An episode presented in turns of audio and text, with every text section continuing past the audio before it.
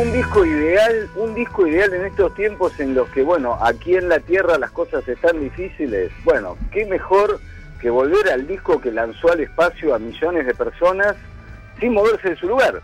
Estamos hablando de el clásico de clásicos de, Pink Floyd, Dark Side of the Moon. Hace hoy 47 eh, años se lanzaba en Gran Bretaña, en el país originario de Pink Floyd y empezaba una carrera que llega hasta el día de hoy. Eh, Dark Side of the Moon no es el disco más vendedor de la historia, porque para eso están Thriller y detrás de Thriller Back in Black de ACDC es el tercer disco más vendido en la historia, tiene 45 millones de discos vendidos, pero sí tiene el récord de 937 semanas en el ranking eh, de discos vendedores, digamos, en el ranking no siempre en el número uno, porque si no estaríamos hablando de una locura, pero se mantuvo como disco de, que, seguía vendiéndose 937 semanas, no continuadas, ¿no? O sea, por ahí desaparecía y volvía. Para que desapareciera y volviera tenía que ver en, gran parte las revisiones y remasterizaciones que se hicieron de Dark Side of the Moon. Pero es también, el clásico disco que está en todas las casas.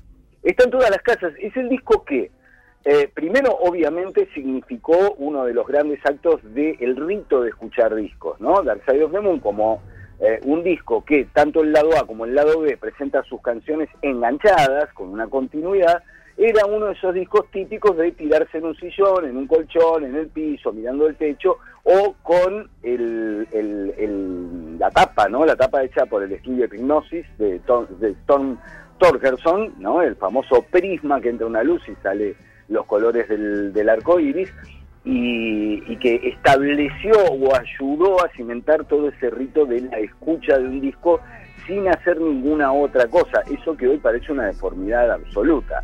Y después, cuando salió el formato compact disc, obviamente uno de los primeros discos que te comprabas en esta eh, nueva, en este nuevo formato que, que, se vendía como, como la gran perfección digital, era Dark Side of the Moon, porque querías volver a escuchar ese disco, que lo tenías recontrabaqueteado en vinilo, lleno de ruiditos, con la prístina calidad de sonido del CD. Después vinieron las, las remasterizaciones, una edición que se hizo hace poquito en el 45 eh, aniversario con otro disco con demos.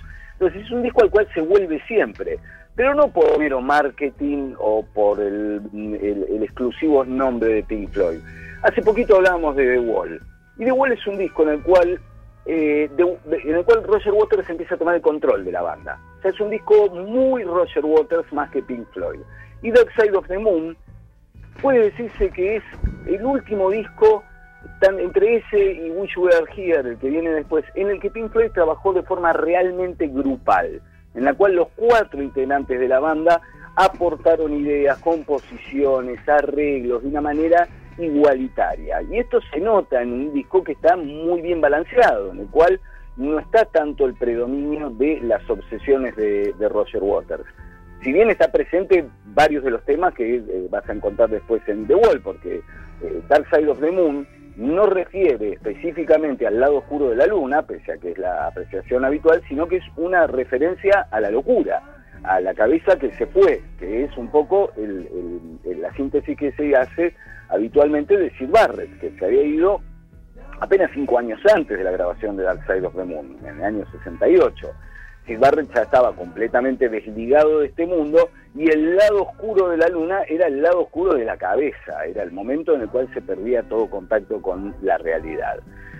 Dark Side of the Moon es un disco esencial de Pink Floyd, no solo por esas cuestiones, sino sobre todo por las canciones, por las cosas que fue volcando. A ver, ¿qué otra canción podemos escuchar? A ver si reconocen ustedes, nuestros oyentes, vos obviamente, Edu, vas a reconocer todo al primer acorde, pero a ver, presten atención.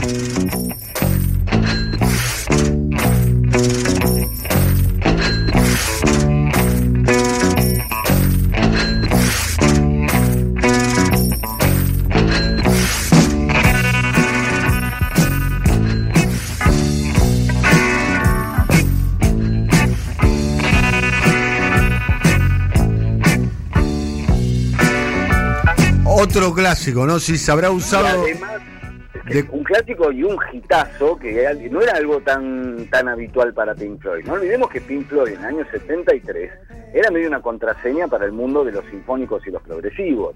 Con Money se mete en los charts, se mete en, un, en una situación de hit, de éxito mainstream que era no era tan habitual para ellos. Y además una rareza absoluta esto ya es medio metiéndose en un terreno absolutamente eh, técnico y especializado, pero Money es un hit que se mete en, en los chats con una métrica absolutamente deforme, es un tema que está escrito en 7x4. Recordemos que el rock and roll clásico, ese que suele tener más enganche con el público, está en el clásico y típico 4x4. Money tiene una rítmica muy extraña, muy cortada y y toda esta cuestión de el, ritmo armado con ruido de dinero, de monedas, de una caja registradora, de un papel que se rompe, que hoy lo podrías hacer con un eh, programa de edición de sonido en 10 minutos, pero imagínate en 1973 se hizo todo con las máquinas y con las cintas de la época, que eran avanzadas, porque eh, Dark Side of the Moon está grabado en 16 canales, que era como una locura en ese momento, y por un tipo que venía de aprender algunas cositas al lado de George Martin y de los Beatles, pero que en este, en este disco hace su primer trabajo oficial como ingeniero de sonido jefe, que es un tipo llamado Alan Parsons, al cual conocemos por toda su carrera. Alan, Parsons, Project, ¿no? Tenía su banda. Alan Parsons Project, claro. Alan Parsons fue un socio ideal para Walter C. Gilmour, que le venían con unas ideas muy deformes, un poco a la manera de lo que pasaba con George Martin y los Beatles, y el tipo las sabía interpretar y sobre todo las sabía resolver. ¿no? Entonces en esto tuvo mucho que ver. Y además, Alan Parsons fue el tipo que cuando estaban pensando en otra canción y, eh, no sabían a qué cantante o qué mm, eh, vocalista podía agregarle algo a esa canción que estaban preparando, se le ocurrió el nombre de Claire Torri, que es la mujer que le pone la voz a una cosa inolvidable, una cosa eterna, una canción de esas que lanzó la estratosfera, repito, a millones de personas, que se llamó El Gran Baile en el Cielo. Creo que la tenemos ahí en puerta, Claire, para mostrarlo.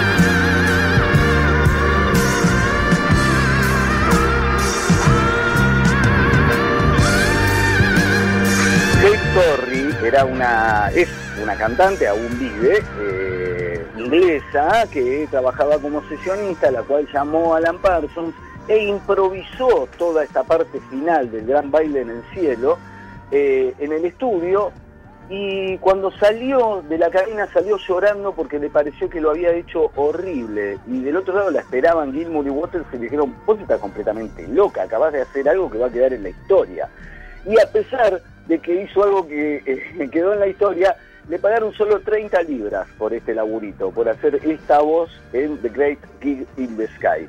Al día de hoy, con inflación, serían 400 libras, que parece una cantidad, pero ciertamente con lo que significó el tema... 400 libras serían 500 dólares, 500 dólares serían 40 mil pesos. Bueno, Clay Torrey terminó haciéndole juicio a Pink Floyd, diciendo que su participación eh, había sido, había tenido un peso específico en lo que terminó siendo The Great King in the Sky.